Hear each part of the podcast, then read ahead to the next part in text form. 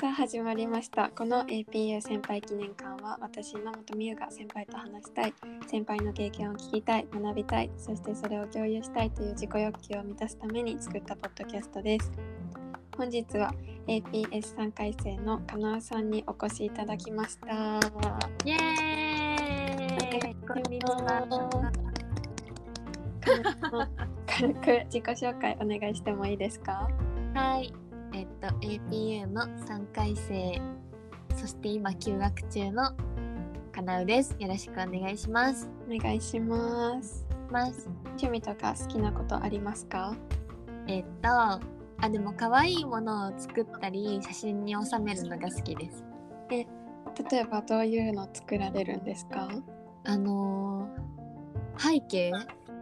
背景を作るそうなんですよ。なんか prop styling っていうんですけど prop っていうのが小物っていう意味なんですけどなんかね可愛く置いてこれとこれを組み合わせたら可愛いなとか全部考えて背景作ったりなん。か友達に被写体頼んでその子に合うような簡単な衣装とかスカートぐらいなら作れるので。えー衣装もお作りになられるんですねそうなんです。ヘッドドレスとかは最近作ってますね。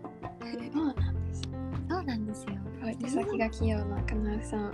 よろしくお願いします。よろしくお願いします。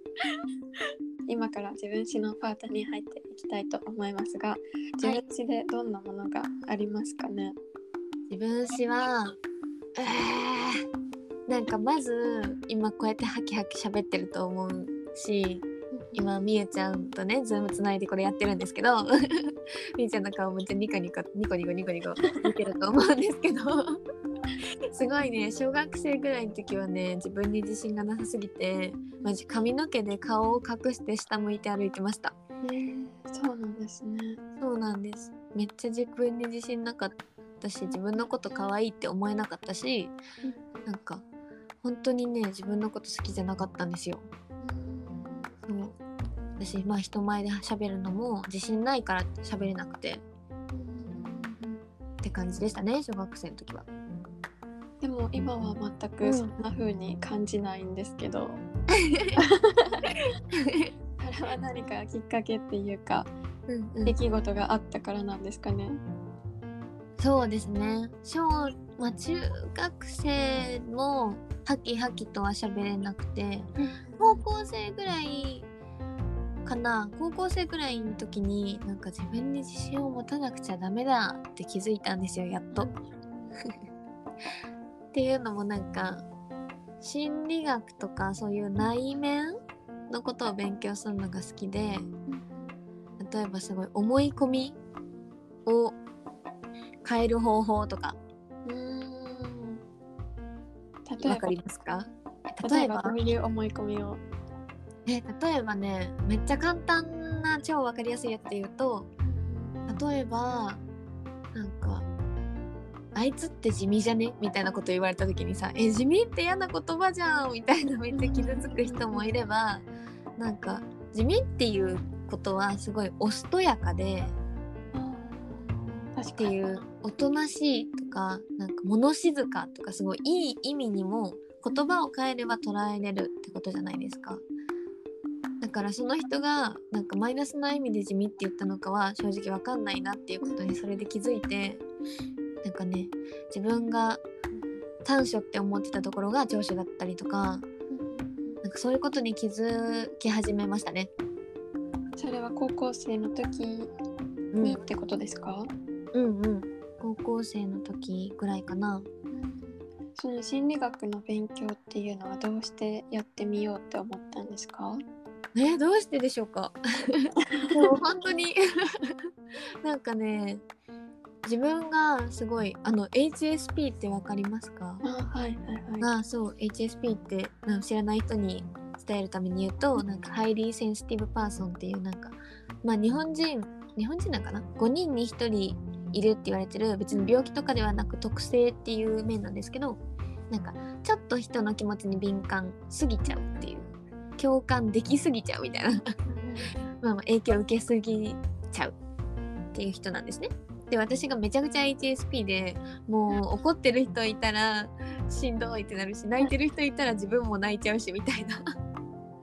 そう今もそうやねんけどそれでずっとそれをね小中悩んでてで高校生のぐらいの時に多分言葉を知ったんですよ。そういうのがあるのかなって。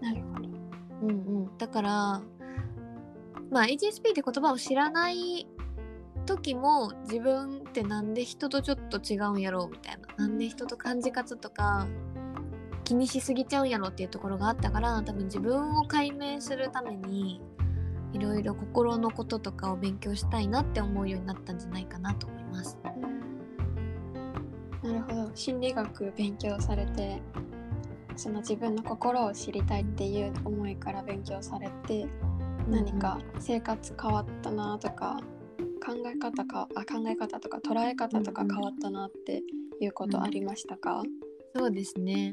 なんかガチガチの心理学とかは勉強してないからなんか頭あの知知識はないんですけど なんかうーんそうですね。めちゃくちゃネガティブやったのがネガティブじゃなくなったかな、全然もう全く今ではもう逆にポジティブだねって言われるぐらいポジティブになったし、なんか切り替えが上手になりました。気持ちの。嫌なことがあってもケロってできるようになりました。なんか心がけてることとかあるんですか？心がけてることはうんと心がけてること？切り替えを早くするために切り替えか。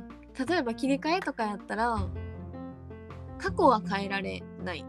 じゃないですか。当たり前やけど。過去は変えられないってことは今、まあ、未来も変えられないじゃないですか。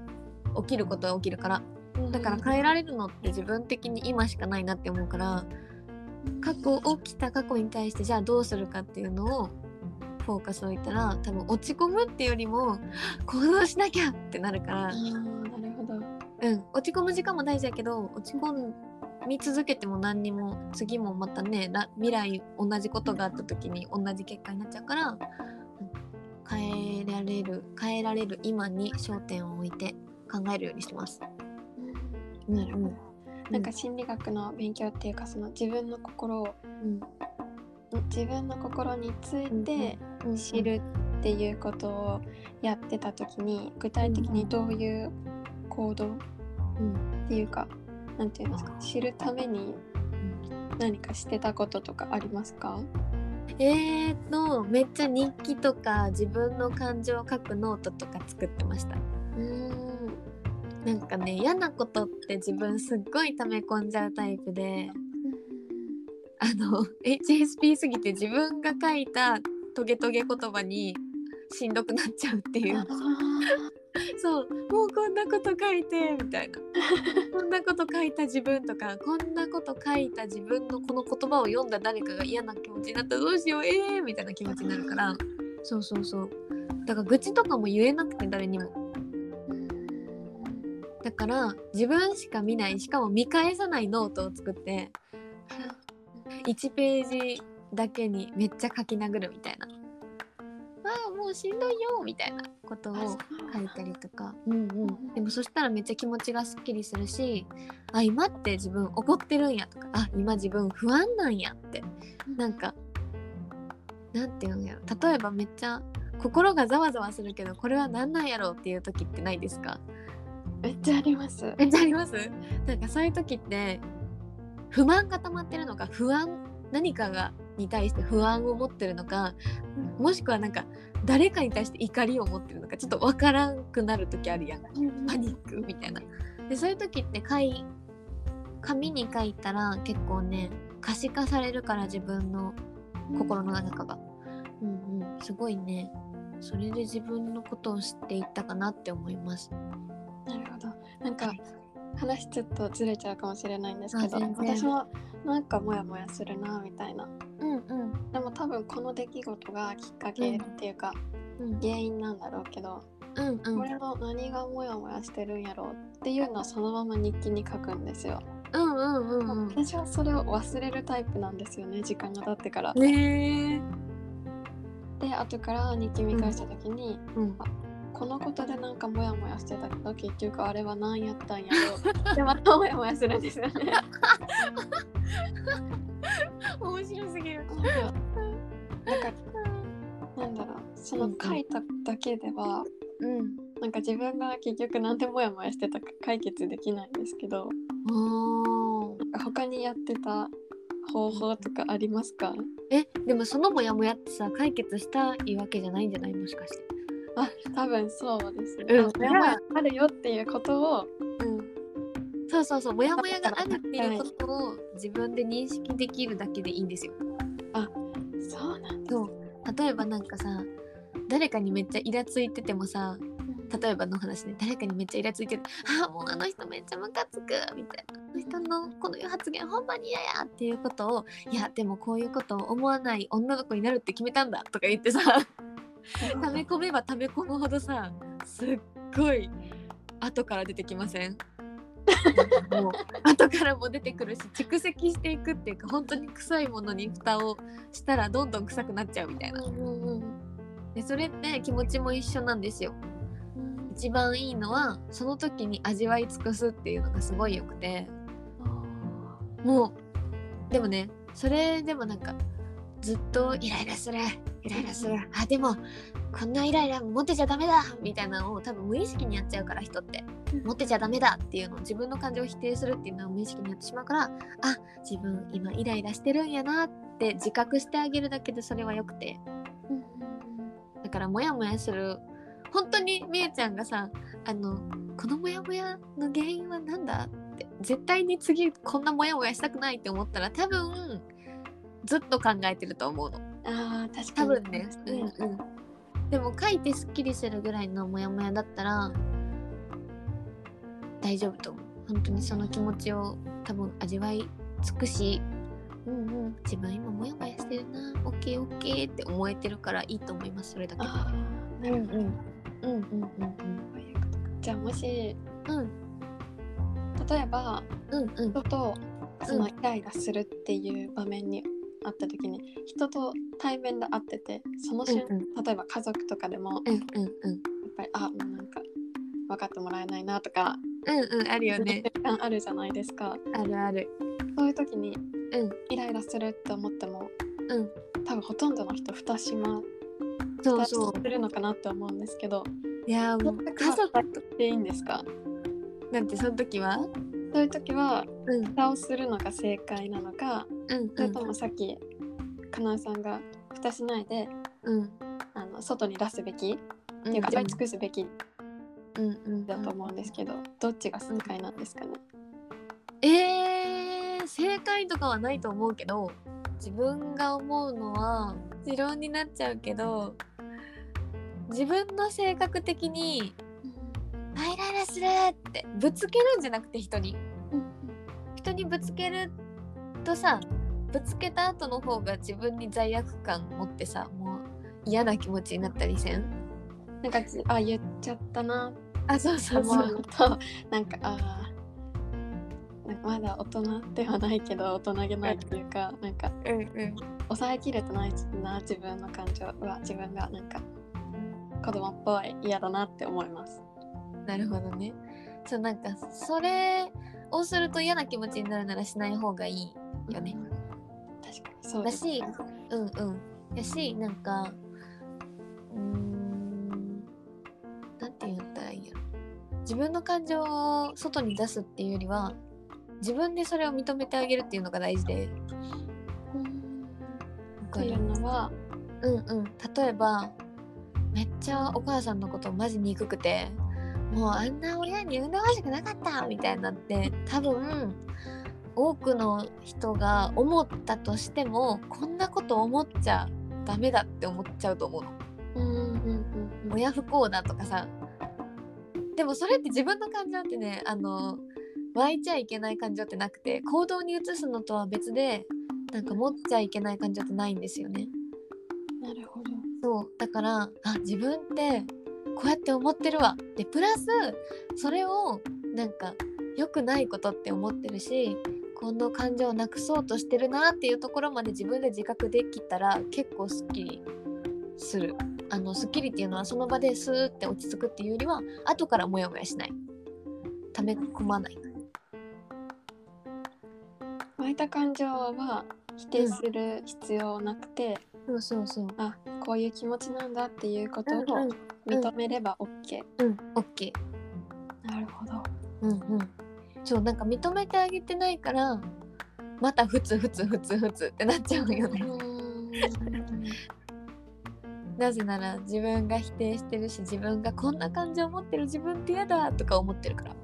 うんなるほど。結構私の中で忙しいなとか思ったり、うんうん。あなんかまだやらんなんことがいっぱいあるとかうんうん。思っても携帯触ってる時間さっきあったでしょ？だから自分疲れてるんかなとか思ってもあそれはうん。自分に甘えたいからそんなこと思うのはっていうのを自分で思っちゃうんですね。うんうん。でなんか頑張るけどやっぱり疲れちゃってっていうのがなるんですけど、うん。なんか忙しいって思うことを自分で否定してっていうのをやっちゃうんですけどうんなんかそれって自分苦しめてるだけ？うん。なのかなって思うし後から気づいてなかったけどあ私こんな疲れてたんだって思うことあるんですけど。うんうん。うんなんて言ったらいいんだろう。この自分の感情をうん。2人の人が言ってる、うんうんうんうんうんうん。あるよねありますよね。あるある。めっちゃあるめっちゃある。本当は休みたいけど、うんうん。それは甘えだって言ってる人がいるんですよ。わかるわかる。えそれってさ誰なんやろ？えなんかさ言われてきた過去ある？そういう風な似たようなことでもいいんやけど。甘えだとか休憩は甘えだとかなんか例えば自分が憧れてる成功者とかが休まないことが大事じゃんみたいなことを 休みは甘えだとか言ってた。とかけなんか記憶ある？ないです。ない？そんな勉強とかもしなさいしなさいって言われてきたわけでもないし。うんうん。そんなにいや身に覚えはないですうね。んでも多分、うんうん個人的に思うのは周りの目を気にしてるからなのかなと思って。なるほどね。うんうん。なんかね人ってすごい勝手な思い込みが多いんですよ。固定概念とかさよく聞くと思うんやけどこれは全部思い込みなんよね固定概念って。例えばその忙しくならねばあらない。あ何？いけないとか。学生は忙しくならねばいけないとか。睡眠時間を削らなければいけないとか。なんか多分ね自分が無意識的に思ってるなんとかしなければいけないってすっごい多くて。それもねあの変えれるんだよ。でも。そうちょっとずつ自分の心と対話していってなんか例えばそうやってみゆちゃんみたいになんかめっちゃ充実してるやん言うたら生活。ちゃんと睡眠も取れてるしさ。わかんないけどね自分の中で充実してるかわかんないけど。もし充実してたとしてもなぜかもっと忙しくならないとと思ってる自分がいますとか、うんうん、そういう時に自分が超無意識に思ってるしなければならないを紙に書き出して例えばやけどねこれは。友達に見せてみてほしい。それで例えば20個書いて20個分かるって言われないと思うの。そうそれこそねあの APU の中であのワークショップ心理学をちょっとだけ用いたワークショップを開いたんですけどその中でその思い込みをなんか取っ払おうみたいなワークショップをしたんよね。その時になんかなんかいろんなね思い込みがあって、例えば女の子は可愛くならなければいけないとか。えもうやばいやんそんな。ん。みたいな。それってさその子の中で美意識がもう何よりも上なわけ。でもさそれって逆に学力が一番上の人もいればさ。なんか仕事が一番上の人もいれば恋愛が一番上の人もいればっていうのがあってしなければならないあらなければならないが自分だけのものだったって気づいたらすっごい楽になるね。あこれって固定概念だったっていうのにだからそういうなんか本当にしんどくなっちゃったら友達に見せて「これさ」って「わかる?」みたいな「気持ちわかる?」とか言って「全然わからん」とか言われたらいいよねいい傾向だよね気づけるから自分に。なるほど。うん、えっと今度やってみます。えー、ぜひ。確かに。自分もねうん。自分も気づけるし相手も一緒にやったら気づけるってことですよね。そうそうそうそう。なんかねそう自分が参加した大人の向けの大人向けのワークショップの中でなんかお箸は綺麗に持たなければいけないっていう人がいてそれが5人でシェアだったんやけどなければいけないお箸は綺麗に持たなければいけないって思ってる人が5人中2人とかやったんよ。えー。そう。3人をえ別に何でもよくないみたいな感じでみその人はびっくりしてて確かにお箸って綺麗に持たなければみたいな圧力あるけど思ってない人もいるしそれに気づいてみんなびっくりしてたね そう。だからね多分自分が思ってるしなければいけないとかはただの思い込みなのでうん。うんそれに縛られるぐらいならあの取っ払っちゃった方がいいかもね。確かに。相当楽になりそうですね。うん。ですです。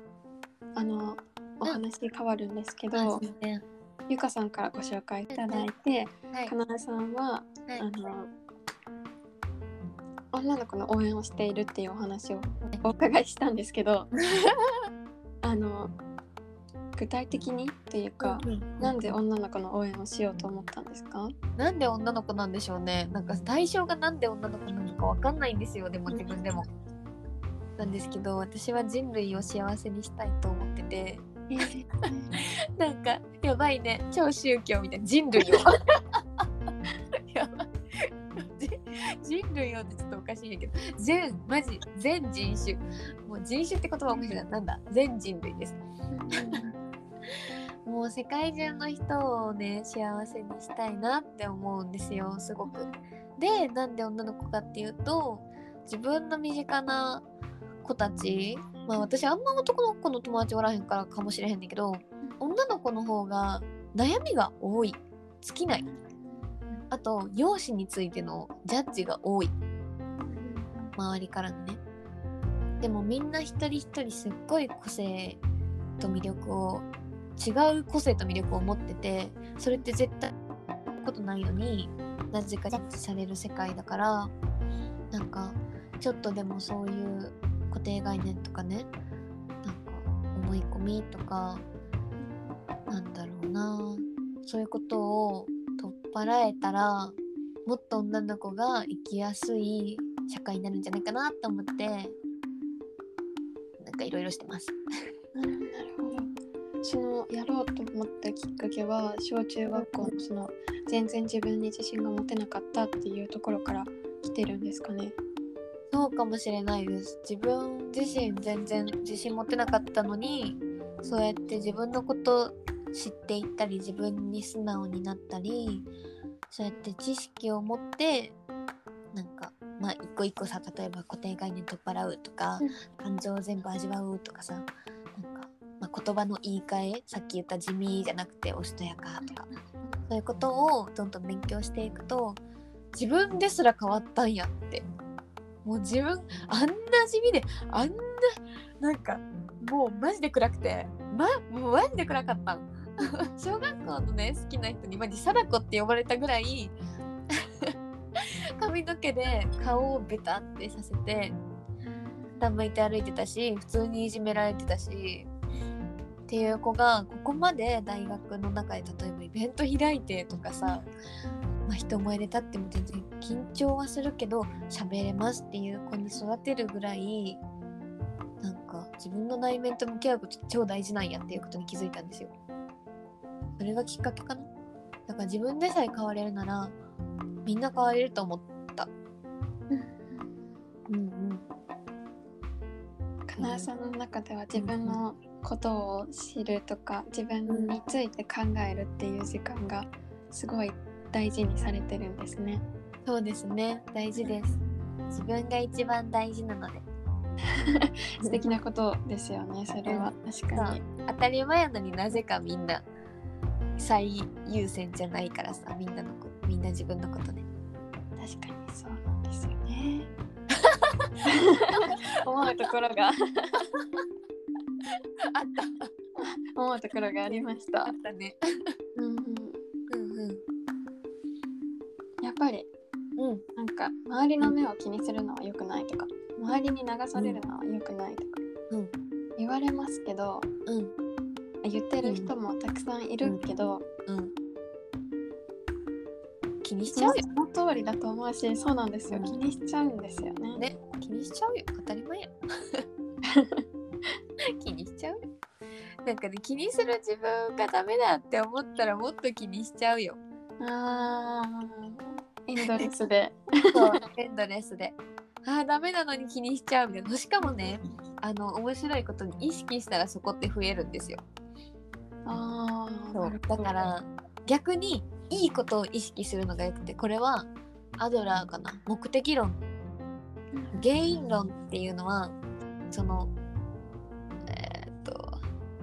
例えばなななんて言ったらいい？3つのリンゴがあるうちのさ1個虫食いがあるとするやん。その虫食いをどう直すかとかその虫食いのリンゴをじゃあ何に変えようとか。のその虫食いのダメな部分ダメな部分を見るのが原因論。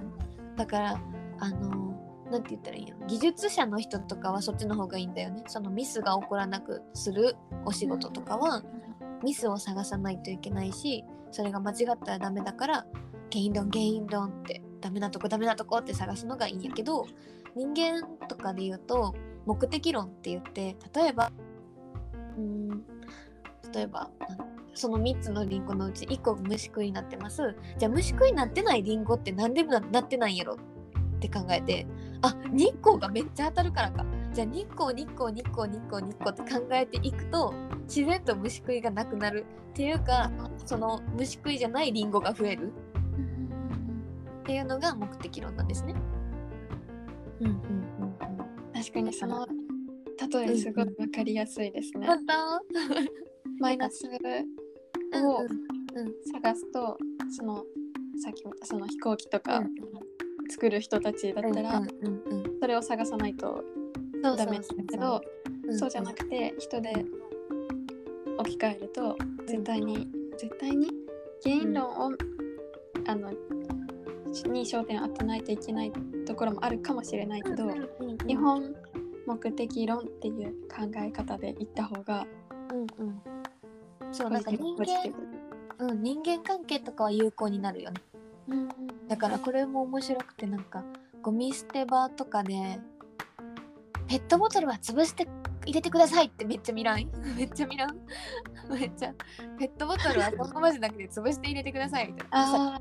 入れるでだこれはねあの自分のそのコーチングっていうものを資格を持ってるんですけどその先生が言ってた話でペットボトルは潰して入れてください。ペットボトルは潰して入れてくださいって潰して入れてへん人にずっと言ってるやんか。じゃなくて潰して入れてへん人たちがおる前で潰して入れた人を「お潰して入れて偉いね」って指摘しただけで次の日全員潰したんやって。へえだからそこいいところいいところいいところっていうのを増やして増やして増やして指摘して指摘してっていうのがすごい大事だから例えばみゆちゃんが人の目気にしたくないのなら人の目気にしなかった日とかを過去の中で探してみてあこの日全然人目気にせずめっちゃ遊んでたなとか友達とね。あじゃあこの日って自分今何してたかなみたいな。どんな服着てたのかなとかどんな気分やったかなっていうのを考えてみたらなんかねあの見えてくると思う。へえそうなんですね。うん。ちょっと今日めっちゃ言ってますけどこれからやってみます。なんかすごい今回なんかかなさんの自分史をうん聞こう聞こうってやってたんですけどなんかお悩み相談会みたいになっちゃう全然大丈夫。うん。全然大丈夫です。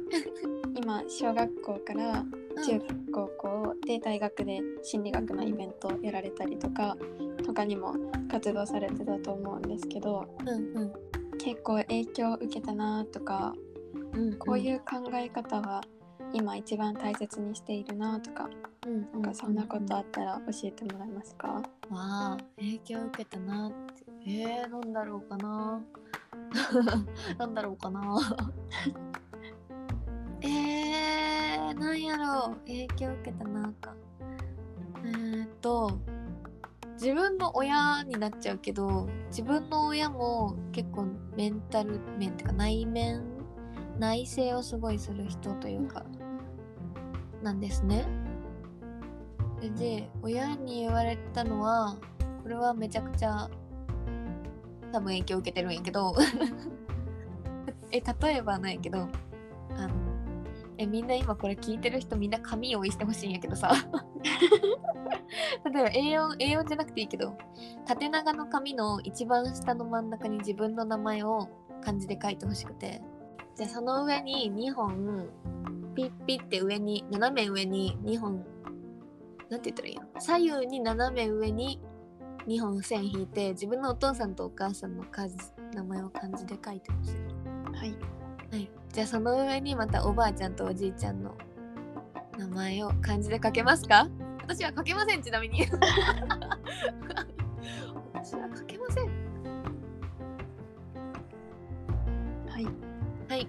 じゃあその上にそのおじいちゃんとおばあちゃんたちのお父さんお母さんの名前を書けたら書いてほしい。書けなかったらその人がその時代存在しててこのおじいちゃんとおばあちゃんを産んでくれたんやっていう生活まで想像しながら丸って丸でいいから丸って書いてほしい。丸丸って。その上にまたどんどん書いていってほしい丸を。でもその人たちちゃんと生きてる想像してほしいな。時間かかっちゃうけどねこれ。どうでしょう？めっちゃおらん？めっちゃいますね。でもそれってさまださ数代上やんね。四四四代上で。うんうん。まだ4代やん。自分たちが生まれるまでさもっともっと上があってそのおじいちゃんとおばあちゃんたちが孫のことを守らないわけがないんですよ今こうやってこの世で生きてる孫ってまあ自分たち私とかみゆちゃんとかってそのもうえげつねえ米粒のような数のおじいちゃんおばあたちおばあちゃんたちが守ってくれてるって考えたら自分は結構あ何でもいけるわって思った。それをねその豆粒を紙いっぱいになるまで本当はやってほしいなみんなに。そしたら自分はなんか涙出てくる。うーんってなる。なんか歴史って。歴史ってなる。確かにこれがノートいっぱいに丸々丸々丸ってなってったらうん。なんかあ自分一人の上にこんなにたくさん人いるんだ。そうなの。そのつながってる人が。うん。やばくない？確かに。そうして生まれたのが私なんだって思ったらなんかなんかわかんないですけど、自分一人じゃないのよ私たちって、うん。そうなの。みんな一人って思うからうん誰も味味方がいないとかさ。例えばその親の関係が悪かったりとかおじいちゃんおばあちゃんがあんまり好きじゃないとかその1代たった1代上の人と関係が悪かったからその上は分からんよ。確かその上がどうかは分からんけど。にそうですよね。うん。なんかすごい面白い考え方ですねこれ。そうですね。考え方だけど当たり前というか常識なのにみんなこういうこと言うとさ謎にさ宗教みたいな言われる時もあると思うんやけど自分はまだ言われてないけどえでもさみんなさお墓参りとか行ったら手合わせない？みたいな。その手合わせてる先をえみんなどこに合わせてんの？ってならん えみたいな。なんか。隣の石にいっぱい名前書いてるからその人たちのことなんですよね本当は。そう。のにみんな空想上の生き物みたいなさ。捉え方するけどそうじゃなくて本当に生きて超生き延びて子供作ってくれてその子供がまた大きくなってまた子供作ってみたいなことが繰り広げられ私たちが生まれとか考えたら味方っていうかなんかね強くなれる感じするよね。なんとなく。なんとなくですけど。うん。わかる。なんとなくだよね。うんうん。なんか今日たくさんお時間がもうそろそろっていう感じなんですけど、今日たくさんすごい考え新しい私の今までにはなかった考え方がたくさん聞けて、とてもいい機会でした。ありがとうございました。こちらこそありがとうございます。最後の方なんですけど、将来のビジョンとかありますか、これまでの自分に踏まえて。うんうん。将来は将来っていうか絶対近い未来本出したいと思ってます。え。ー、そうなの。自分で執筆して、そう。うん自分で執筆して本出したいっていうのは一つの目標にあるしもっともっとみんなになんだろうなみんなって超素晴らしいよってことを知ってもらえるように影響力のある人になりたいなって思いますそれが目標ですありがとうございます。えっと、本が出たらまた言ってください。頑張りますはい、お願いします。と最後になりましたが、次うん。来るゲストのご紹介いいですか？はい。次は私と同い年同期の綾乃ちゃんという女の子をお呼びしようと思っています。簡単にもうめっちゃ簡単に言うと美容と健康で世界を救おうとしてる人です。えー、なるほど。具体的な活動とかはまた綾野さん。そうですね。綾乃の会の時に。うんうん。ぜひぜひ。きしたいと思います。はい。美容と健康。そう美容と健康にだからね。あの興味ある人とかクオリティオブライフを上げたい人はぜひ見てください。はい、皆さんあげたいんじゃないでしょうか。次のゲストは綾野さんで美容と健康で世界を救おうとしている方のお話を聞きたいと思います。本日はかなうさんありがとうございました。ありがとうございました